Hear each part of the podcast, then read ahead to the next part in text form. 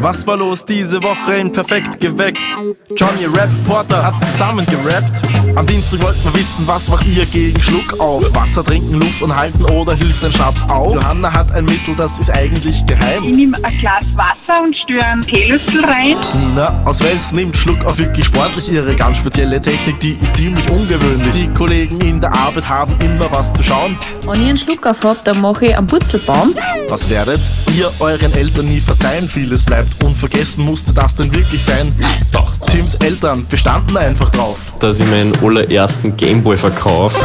Dass es grausig war, störte Manfred Swammer nicht, denn das effektivste Mittel gegen Flecken im Gesicht war ihr nasser Finger, mit dem das am besten geht.